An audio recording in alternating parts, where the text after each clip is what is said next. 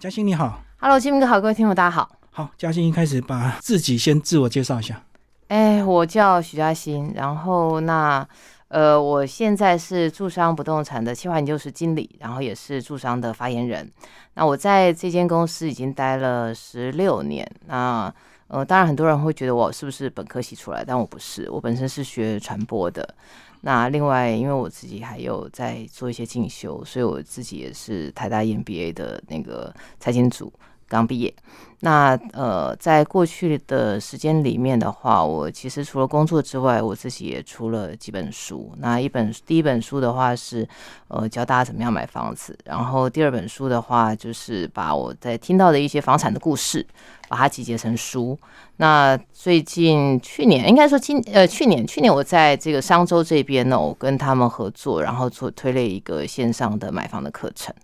那当然各位可能也会看到我在。嗯，有一些媒体上面的采访，那当然，另外我自己也有一些公部门或者是说有一些单位的一些邀约，那大概就是这样子吧。好，你讲你大学本科是这个大传系，你觉得现在对你的工作有帮助吗？哎，有哎，其实我觉得大传哦。坦白说了，就是我们那时候在学校学习的时候，老师会告诉我们说，大船叫做一个借火的行业。嗯，那借火的行业就是说，我们这个行业这个这个行业态，它其实它是没有自己的这个理论的一个基础，它不像比如说哲学或历史，它有一个很强的一个 base。那但是传播这个行业的话，其实就是东借借西借借，然后即便我们有一些有一些理论啊，比如什么沉默螺旋呐，或者是说或者是说其他的这些这些的一些所谓的传播上面的一个理论，那但是它都是二十世纪时候才发展出来的，跟其他的学门算起来，事实上是蛮新的一个学门。但是我自己认为传播的学生呢。有一些特质，那其中一个特质是传播学生很会抓重点，嗯，所以呃，在就是不动产进入不动产业之后的话，其实我自己的感觉是说，传播业带给我一个很大的一个优势，是我其实就会变成产业跟民众之间的翻译，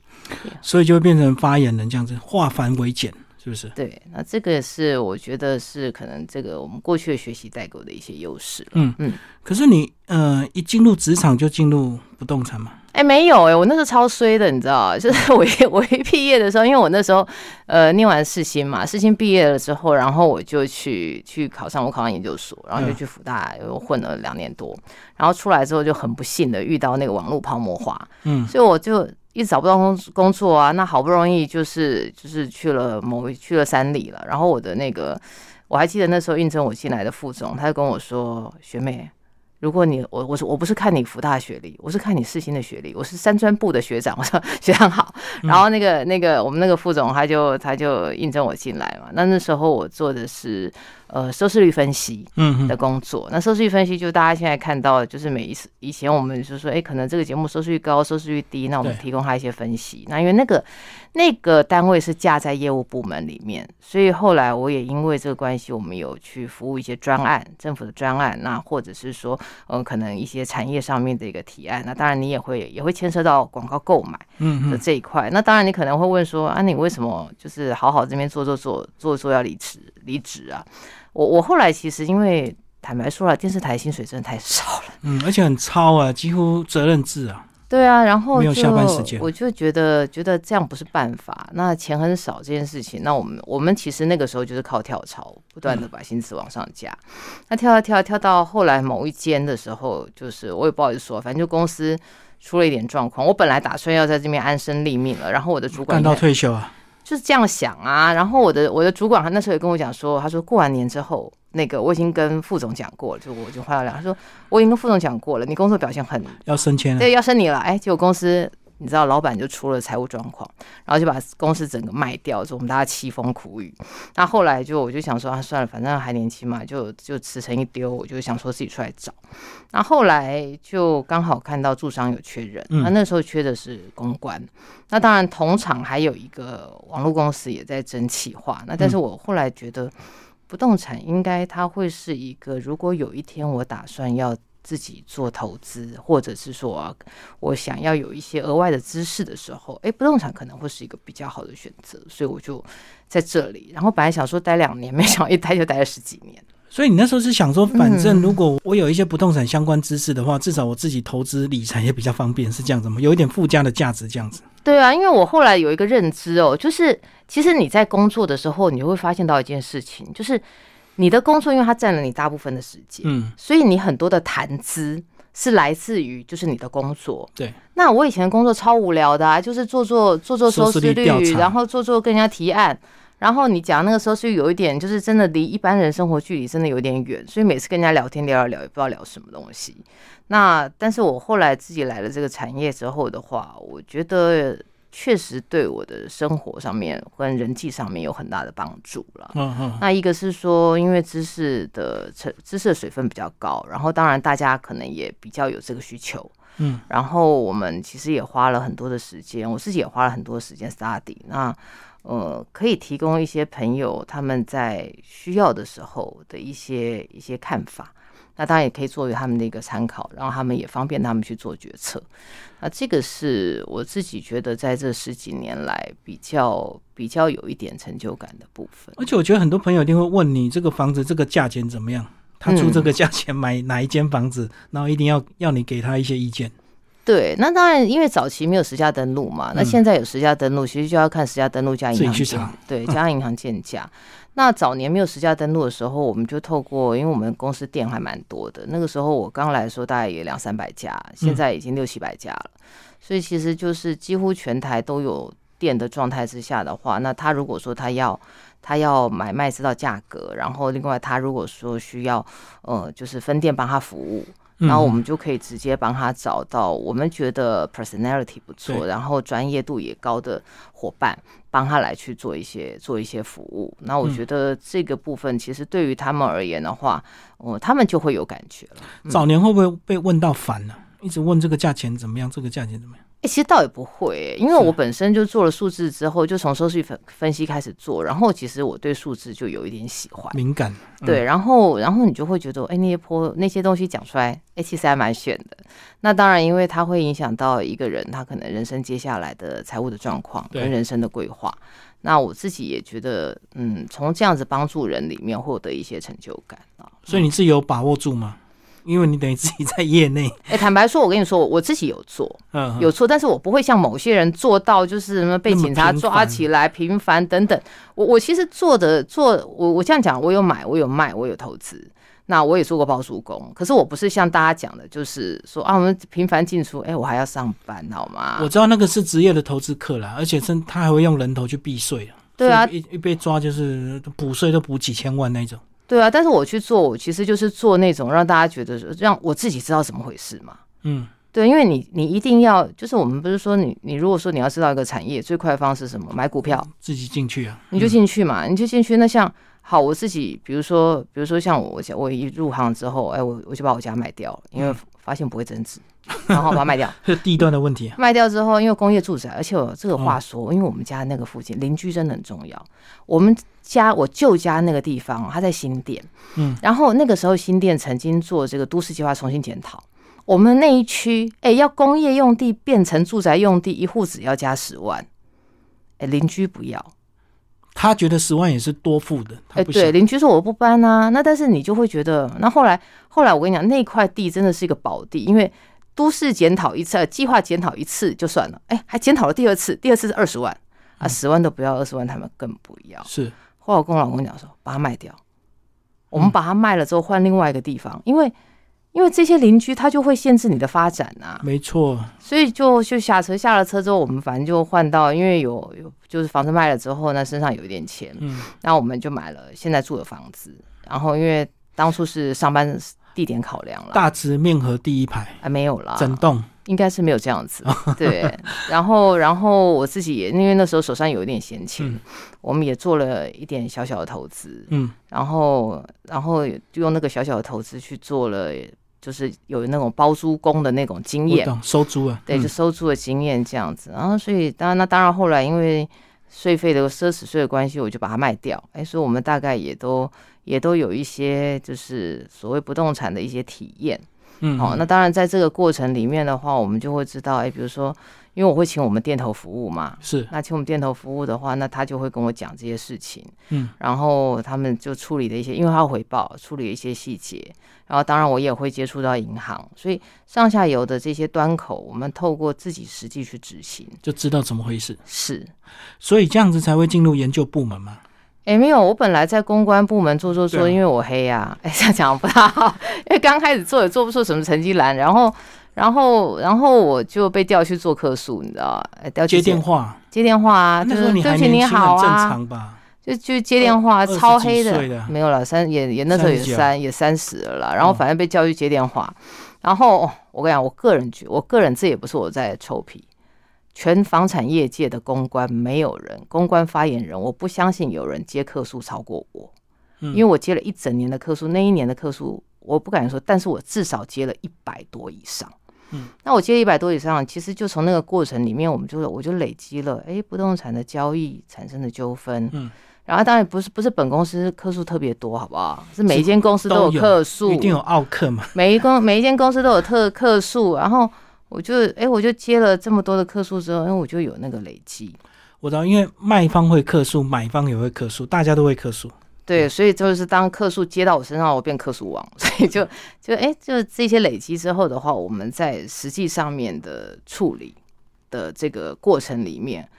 就会很清楚知道说，哦，知道怎么回事。嗯，就这个是这个是我有自信，我可以跟第一线业务 PK 的，因为不可能有人这一辈子搞到一百多间客数了。嗯嗯，那所以在这个这这个部分上面，我觉得也补足了一些实物上可能会遇到的状况，那也可以提供给我身边的人，或者是说透过记者提供给一般的消费者，让他们一起去去避开的。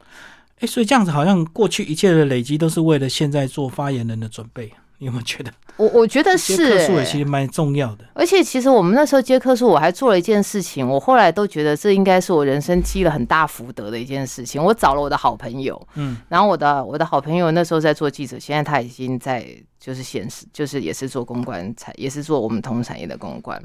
然后我们那时候，因为我们那时候有个客数，然后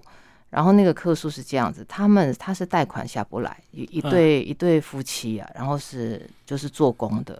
然后他们贷款下不来之后，然后就被就被没收了，我记得好像是一百多万。哦，，定金啊，定金就被没收。然后那时候我就问我们法务说，这有没有什么办法可以解决？嗯，然后他就说，他说这个办法就是他要在契约签约的斡旋，或者是说他邀约的时候，然后之后到他正式契约的时候，他要写他的贷款房贷不足几成多少钱，然后那个就会自动，如果没有达到这个成数，就会自动解约，买方不负责不负责任何赔偿。嗯。那我就跟我那记者朋友讲说，这个我们来写好不好？嗯，然后他就他就跟跟着我帮助，就我们我们就一起作业，就是等于说公关跟记者合作，嗯，然后我就把这条做出来，做出来之后啊，诶，现在几乎所有消费者都会加速这一条，哦，以前不对，比较不对等，买方比较弱势。如果你贷不到钱，是你自己倒霉，你就被没收定金。是，那当然现在实物上面你还是必须要得到卖方的同意，但是你就会知道这件事情是很多的买方他不会知道他贷不贷不了钱呢、嗯、所以这件事情，那我自己后来出书的时候，我其实也在贷款的部分上面做了非常多的琢磨。我就提醒消费者，就是说，你不要以为今天我看了一个房子，我买了之后，我已经签约了，借你钱银，行就银行不一定借你钱、啊，没错，有个人是条件问题。是，所以其实透过这样子的一个一个心态，那我觉得就陆陆续续我们有一些小小的法规的 tip，有一些作业上面的 tip，我们就是这样子的协助这些消费者，在透过媒体的一些试读上面的教育，那提供给他们一些调整。那当然我自己很感谢我们公司了，因为嗯坦白说，我做这件事情还被写黑函，没有吧？嗯，做这些事情还被写黑函。一开始还没达成共识的时候，等于是他会有点违背卖方跟公司的利益，对不对？哎、应该是应该，或者是这样说，就是有些人认为我讲话，我不应该就是站在这么多的消费的立场上面去讲这些话。那但是我自己会觉得说，啊，你今天我们今天坐这个位置，你今天要做一个正派的公司，嗯，你不就应该讲这些话吗？那当然，我觉得是有一些第一线的同业，他可能在这个事情上面他不谅解。然后，那但是我很感谢我的老板非常挺我，嗯嗯，我老板就说：“啊，本来做公司你就是要正正正正当当的经营啊，啊，当然多少会有一些小瑕疵，可是你如果把消费者都教育好了，大家都不会，大家都不会犯这些错误，你客数也变少，啊，产业也提升，不是很好吗？嗯嗯。所以我很感谢，就是哎呀，就是你做公关做到被写黑函，大概只有我一个啦。嗯。哦啊，所以做一做做到后来，那当然。当然也有一些累积。那刚刚金敏哥你问的那个进入研究单位的部分，其实研究单位是我们我们公司珠商不动产早期哦，其实是做研究单位的。嗯嗯。那因为就是在呃整个是就是说我们那时候是专门就是专门的研究室。对。就在我入行没有销售就没有销售这一块。那什么时候开始销售呢？是因为太平洋建设委托我们公司去帮他们做一个调。调研，因为那个时候中古屋的市场才正要开始，嗯，然后他们就帮他做一个调研，说房仲公司要怎么经营。那我们的前辈，这个公司前辈，他就带回来两套，一套叫做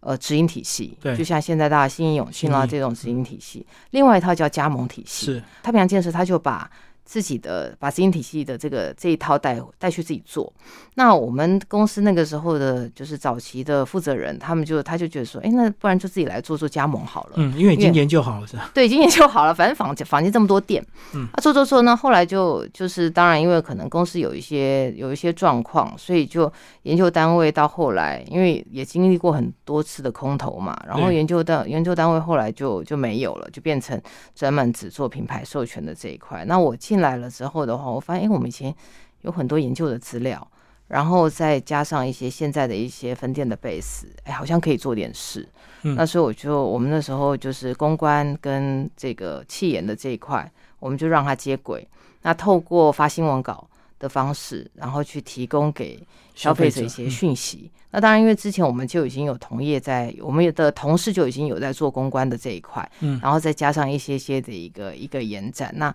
我来了之后，我也我们就是也谢谢我们这些之前的同事们他们的一些累积。反正我们就是陆陆续续慢慢做，慢慢做，那做到今天大概是这样子的一个一个大家的规模了。早期的研究报告是不是消费者会比较不信任呢？因为会觉得说你要卖房子，你一定会说中古屋很好，就是鼓励大家赶快交易、赶快买卖这样子。就请鬼拿药单呢，你知道吗？不是这样吗？那但是我我们我们会包装啦，就是说，如果说以就是房仲的新闻稿来说的话，我我们大概经历过几个时期哦。第一个时期我刚进来的时候，那我们就会包一些，比如说呃涨幅喽。好，那可能这个重大这个重大的建设附近呢，比如说像我来高铁才通没多久，现在一讲就知道来年纪对不对？然后我来呢，他就哎高铁通没多久，然后我们就把高铁各站体周边的房价哎做个一两年的比较，看涨多少。那学校旁边，比如说哎大家很喜欢明星学校，明星学校周边哎涨多少？哎这样比，那因为以前没有没有 base 嘛，就是都是打电话跟分店问。好，或者是用以前同事的资料再把它再田野调查。哎，对，田野调查。那现在因为有石灯啦，那石灯的话，我们后来在有石灯了之后，你就你就会知道，说哎，可能我们就调价格出来。嗯。然后，但是我我自己还是比较倾向做一个 trend 了，就是说做一个趋势，因为我个人不是很喜欢写个案。我不喜欢写个案的原因，是因为我觉得会造成当事人的困扰。嗯嗯嗯，所以那我们有些同业喜欢写个案，或许他们的选择，因为确实写个案的对媒体来说点阅率会比较高。但是我我自己如果真的不行，还是不能写个案，因为一个是说确实有一些个案，他可能真的是我们成交的客户，他会生气。然后另外来说的话，就是呃，我们有一些成交的个案，他们有一些家庭因素。那我觉得写出来就造成人家家庭纠纷。举个例子来说，前一阵子就有一次啊，我们有一个朋友就跟我说，就是是呃不是就是台北市某一个商圈，嗯，他就是那个地方有一个地主，那那个地主呢，他有一整排的店面，他结果有一次就写了，就创了一个天价，然后反正媒体就说啊，那这个人很会卖呀，获利了结啊，等等等一类的。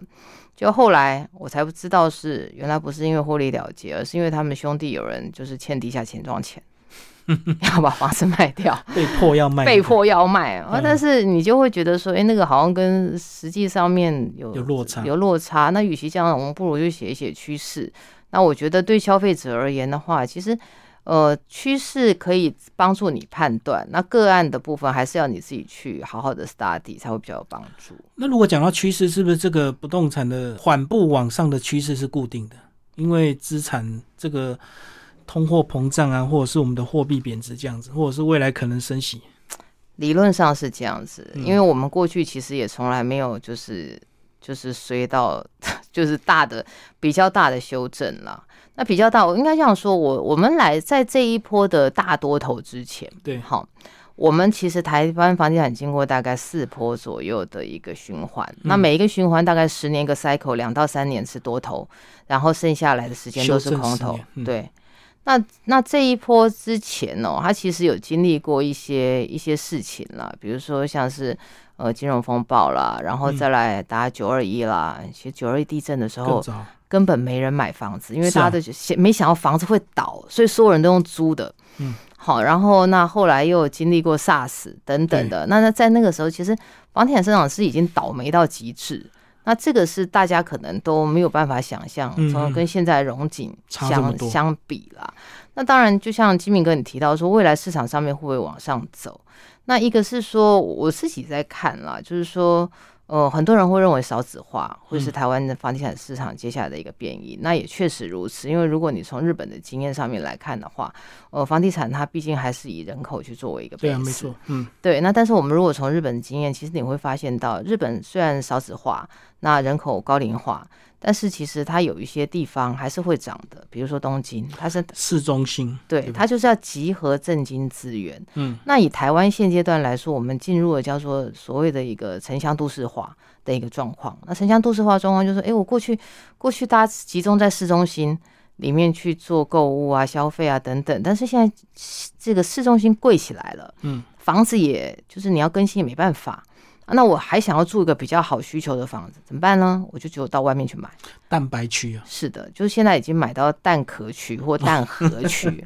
越来越外，是，然后所以你就是你就会发现，哎，那这种所谓的一个外溢效应的话，其实会带动区域的一个价格往上走。那当然现阶段来说的话，比如说，呃，政府有做这个大南方的计划，所以你大家会听到说，哎，南科，哎呀，高雄嗯现在就毛起台积电什么的，台积嗯电等等的啦，哈。那那所以你就会发现，随着这个区域上面的，比如说重大建设，好，然后话题，然后再加上这个呃，你现在看到听到的嗯供料双涨，对等等的一些成本面、话题面的一个因素，带动市场往上走。但是我们必须要说了，研究这件事情它其实是有一个限制的，嗯，它顶多就是看到个三五年，好，那十年我认为是已经是一个极限了。嗯，嗯因为那个二十年它就是一个世代，所以不可能看那么远的、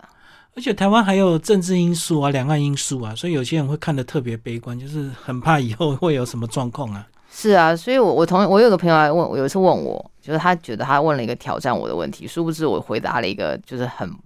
让他无言以对的回答。他说：“哎、如果那个打过来的话，你们这些业者都没有教人家，如果打过来的话怎么办？怎么办？”我说：“如果打过来，你有没有想过一件事？嗯，第一个他会打，他会打哪里？台北市打台北总统府市不是吗？总统，那我请问一下，他一定会把，一定会破坏我们所有网络嘛，对不对对？那你欠多少房贷谁知道？嗯，我说那你不就是把 房贷借满吗？逆向思考。你就逆向思考，把房贷借满嘛。嗯，而且我我是认为，就是人生有很多的当下，你就是活在当下，对因为你去想太远，真的没办法想那么远啊。对啊，虽然你这个是有点玩笑话性质嗯啊，但是其实有时候真的不用想那么多，因为到底会不会发生也不知道。那三年、五年或三十年后发生也不知道嘛。那如果三十年后你也不在了，你也不用担心这个问题啊。是啊，所以有时候我都会觉得，你当下有需求就去满足它。因为我之前有一个民众打电话给我，我我听了有一点点难过，因为那个时候是就是政府在说打房打房很有打房，他一定可以打成的那个时候，就是某一个财政部长说他要让房价两年跌三成，嗯，然后结果那个那个呃民众打，他是个太太，她打电话来跟我说，她说我等政府打房要把房价打下来，都都一直没有打下来，等不到不到。嗯后来我前天才去签了一间房子，然后政府跟我说，财政部长说两年跌三成。我昨天晚上跟我老公讲，我现在违约顶多赔五趴，你觉得我是不是应该要下车？违约赔五趴，两年后再买回来跌三成，对我就是说，嗯，这个很难不好建议啊。没有。我我问他一个问题，我说嗯你为什么要买房子？嗯你可不可以告诉我你为什么要买房子？是他说我公公中风，他们是就是呃跟一直一对夫妻嘛，大概四四五十岁，跟他公公住在公公婆婆住在一起。我公公中风，然后中风的这几这几年呢，他们就是因为都住在公寓的五楼的四楼，哦，要爬上爬下，要扛着，都是她老公背上去。没错，他们觉得要换一个电梯大楼，嗯，所以呢，就是想说要要买要买。然后我就说你在想什么？嗯你今天解约，你老公还要继续扛啊，扛啊？对啊，那那你你你不心疼你老公吗？不是就让他扛吗？扛对，到我说你是想要怎么样？你不心疼他吗？你就买啊！真的很多老公寓现在会卖，都是因为屋主年纪大了，以前年轻不觉得，那为了贪便宜嘛，反正公寓而且越爬越高越便宜，然后二三十年后就受不了，就要卖了。对啊，那我就说你就放你自己一码嘛。你放自己一码的话，其实两年叠三层，但是你先生，你先第一个你公公会比较舒服嘛，嗯嗯，然后第二个话你先生也不用那么累嘛。对那你需求在，你就去买。那我觉得这个是，如果说你是自用型的买方，其实你应该要去想涨幅，你的需求应该要放在涨跌的前面。对对，需求最重要。嗯，那如果涨价是赚到意外，可是如果跌价的话，其实如果你不卖，其实对你也没有什么差别，因为你还是再这样继续住下去嘛。对啊，我这个事情是我我其实到最近这几年特别有领悟了，是因为我有一个好同学，嗯他有一次他本来想要在那个某个明星学校附近租房子，然后他就跟我说，他预计可能会住大概十二年，嗯，哦，就是说，哎，对不对？应该是，也就是反正他从小就说，哎，这样安排的话，大概国小加上国小配合小朋友了小朋友，他说顶多大概住到国中，大概嗯大概十二年上下。好，然后他那个时候想一想，本来要租，因为看不到他喜欢的，嗯然后后来他就买，他买了之后，因为那房子很旧，大概嗯四十年，可是他是在市中心仁爱路那边。那我就说，那你后来决定是为什么要买？他说，第一个，我后来想一想哦，就仁爱路要跌，不会跌到哪儿去。嗯，好，那如果那我房子租还是要租？那如果说呢，就是十二年之后呢，这房价跌了，我就当付租金付掉了。嗯嗯，那如果。对，那如果我十二年之后房价涨了，就老天爷可怜我这爸妈，啊，倒赚一点。嗯，我说你这样讲，我也是觉得有道理啦。对啊，所以还是要以自己需求为主。那至于这个什么房价的涨跌，有时候太多那种政治因素了，比如说最近不是又说先这个紧缩第几户要只能贷到五成，甚至是五成都不到。四成，对啊，对啊，嗯，所以我们会觉得，当然以现在来说，政策是一个比较大的变因了。那对当然，当然我我前一阵因为刚好做了一个 study，就是有人问我说，为什么央行选择性信用管制啊？他在上一次就是民国七十、呃、民国七十八年的时候，我、那时候用起来很有用。哦，那现在为什么不行了？现在钱太多啊。对，第一个钱太多，啊第二个是民国七十八年的时候利率的相对比较高，大概七到八趴。嗯好，然后第三个是，其实那个时候是第一次用啊，嗯，大家会怕效果很强。大家会觉得哇，第一次用，以前都没有用过，而且那时候政经环境比较封闭，嗯环境比较封闭。那现在，哎，对，你这短这么短时间之内用那么多次，好，已然后经疲倦已经了，疲倦了。然后第二个的话，我疲倦不好意思讲，但就是疲倦。然后而且现在利率太低了啦。是啊，那即便是说升息、房价高，那当然就像刚刚金敏跟你讲的，哎油脂这么多，嗯，那很多人嗯不贷款那没关系，我付现啊。对，对，所以就会有很多这样子的的人出来了。现在真的是钱多到还去炒元宇宙、欸，一个什么都没有，然后就去网络买一个虚拟的东西，然后就很高兴，哇，我很时尚，我很新潮。那不就关洛音吗？对啊，就是这样啊，不是钱太多吗？如果你、是啊，你自己吃饭都不够，你怎么会去买一些虚拟货币或者是虚拟资产？嗯，嗯，对，所以我们从这些这些趋势上面来看的话啦，就是说站在业者的立场，坦白说，希望市场不要这么热。嗯为什么？因为因为台湾是个前跌市场，杀鸡取卵，真的杀鸡取卵过。热，对，那如果说我今天市场上面可能不要这么热，啊，维持在一个温度之下，啊大家有交易，好有一点点投资盘，哈，那可能市场就维持一个动能。那我觉得这个对大家都是好事。嗯，那但是你太快涨上去的话，其实它就是会有一个比较大的修正的波段。其实跟股票一样，如果涨太快，它自然回档的时候也会跌很凶嘛。嗯，所以应该是缓步慢慢的。可是有时候这个国际环境，包括疫情的关系啊，各国大傻逼啊，所以真的是每全世界大家钱都泛滥了。对，所以这个是我觉得接下来市场上面的隐忧了。因为我后来也领悟到一件事情哦，房地产如果不靠人去垫，就是靠钱去垫。对，那这一波其实就是钱垫上来的没错，嗯对。所以那在这个基础之下的话，我我后来会提醒我朋友，就是说你手上不一定就是可能思考你现金的部位，不一定要放房地产，对，对，不一定是你要放房地产，但是可能可以放一个至少抗通膨的东西。然后又容易变现，对，那我觉得这个可能会是比较好的选择。所以买黄金，买黄 和逃黄老人家买黄金，逃难的时候逃难的时候拎用着，就跑，对啊，但是黄金它不会升息啊，不升孳息啊，所以这个是我我觉得接下来，嗯，与其去期待政府做什么，那还不如就是好好先想想自己身家要怎么安排，这可能比较重要啦。好，那其实你个人生涯有个最重要就是台大念 E EMBA，对不对？也不算是，就是因为那时候也不知道干嘛，你 知道，然后 就是时间还有学费，还有哇，也是蛮大的一个投资哎。哎，对，但是因为那个时候我其实就是职业走到一个一个瓶颈了啦，我我承认是个瓶颈的、嗯因为坦白说，接下来要干嘛，我没有太多的想法。那我自己也觉得，哎，好像地震的所学不够。虽然我之前也去补过法律学分，也去补过地震的学分，嗯但总觉得还是不够。那我后来我就问了我的前辈，嗯，也问了我们公司的主管，问了我们总经理。那时候我就问他说：“哎，我有三个选择，我去念法律硕士，嗯，地震硕士跟 E EMBA，那你觉得我要去念哪一个？”就推荐你 E EMBA。两个人都推荐我念 E EMBA，对啊，那他推荐我念 E EMBA 之后就，因为我我后来就他我就问他为什么，然后两个人的说法都是说，你现在去念地震跟去念法律啊，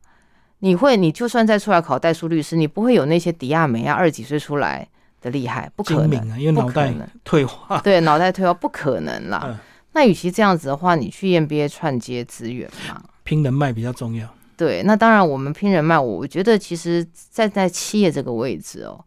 所谓的很多人在说 E EMBA 是拼人脉，进去交朋友，嗯。但是很现实的事情是，哎，也要老师让你进去交朋友，哎，嗯，有些人是老师连觉得，嗯，你你要进来交朋友啊，没办法，哎，嗯。所以我我觉得是我我运气很好，站在一个位置上面，然后也因为就我自己其实没有那么的强，可是因为媒体放大了我的能见度，我懂，因为一直曝光嘛。对，所以媒体放大，那我就有这个机会可以进来。那有进来之后，因为我的我们公司的资源，嗯，我可以给同学一些提供一些服务、意见嗯意见、服务等等，那就达到这个资源对接。对接的目嗯的。那确实，那我同学们他也提供了我很多不同面向的一些思考。那比如说像财务上面的思考，嗯或者是说法律上面的思考。那当然就是如果有病痛的时候，同学们 也会找你呻吟啊。对，帮帮忙。对我有我我自己有病痛，我都会请朋友帮忙，请同学帮忙啊。嗯所以，所以我认为就是在职进修这件事情哦，它是一个我们说是你可能在盘点之后。那所去做的一个一个选择啦，嗯，那我我确实，呃，出来之后，我觉得比较大的帮助是说，我们过去纯粹从房地产思考，那你现在可能可以更多的产业面向是嗯，哎，你过去几年都没有想去大陆发展吗？